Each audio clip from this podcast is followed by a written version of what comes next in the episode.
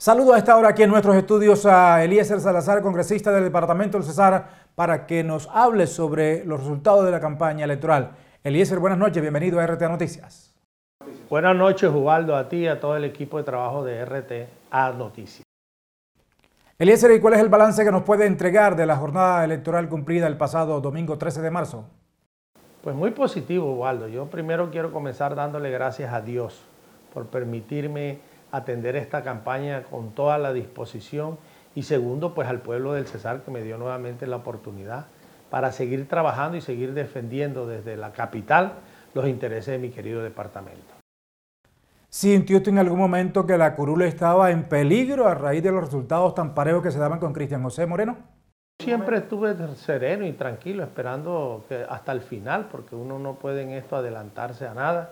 Y siempre, sabía que faltaba todo el reporte de Pueblo Bello, y sabía que en Pueblo Bello nosotros teníamos una votación muy importante, y así fue.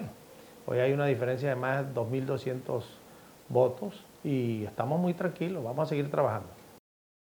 Con su elección usted asume un nuevo compromiso con el Departamento del Cesar. ¿Qué va a hacer en lo que resta de, esta legislatura y la que comienza el próximo 20 de julio?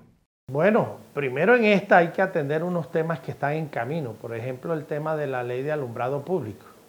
El alumbrado público se nos ha convertido en un impuesto. Y el alumbrado público es un servicio. Y el servicio, si tú lo prestas, lo pagas. Si no te lo prestan, ¿cómo lo vas a pagar? Entonces esa es una de las reglamentaciones que vamos a hacer. Pero la segunda ahí mismo es bajar del 18 al 10% máximo, un porcentaje por el alumbrado público. Y la tercera es que no lo concesionen a 20, 30 años los alcaldes, por Dios santo, a máximo cuatro años y cuatro años más de su periodo, ocho años. Pero amarran una vaina como la tenemos aquí en para 20 años, eso no lo aguanta nadie.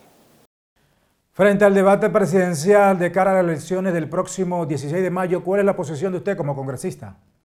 Bueno, mañana vamos a tener una reunión en Bogotá, la bancada del partido de la U. Es claro que nosotros le dimos el aval al doctor Peñalosa, él estuvo en el equipo Colombia, estamos en equipo Colombia y ahí ganó Fico.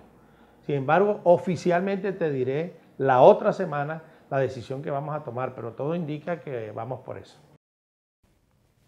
Cuando comience la próxima legislatura el 20 de julio, ¿qué va a hacer? ¿Qué pretende hacer desde el Congreso de la República?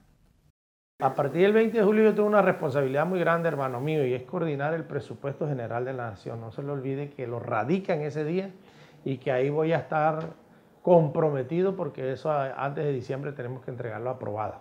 Entonces es una responsabilidad muy grande. Pero también tenemos varias iniciativas por nuestro querido departamento. Ya hoy la gobernación del Cesar en cabeza del gobernador Luis Alberto tiene otro paquete de vías terciarias, 338 kilómetros, donde está la vía, por ejemplo, Mariangola Vía Germania, que es muy importante porque es una despensa agrícola. Hay que buscar esos recursos porque el departamento hace un esfuerzo, pero la mayoría de los recursos, el 70-80%, tenemos que traerlos a los congresistas de Bogotá y voy a dedicarme a eso, a liderar ese proceso. Congresista, muchas gracias por estar aquí en RT Noticias. Muy buenas noches. Mil gracias a todos los cesarenses, a toda mi familia que me ayudó, que me acompañó, a todos mis amigos, a usted, Ubaldo, que siempre manifestó cariño y aprecio a esta campaña, a todos los rincones del Departamento del Cesar por el cariño brindado, por recibirme siempre con una sonrisa. Les quiero mucho.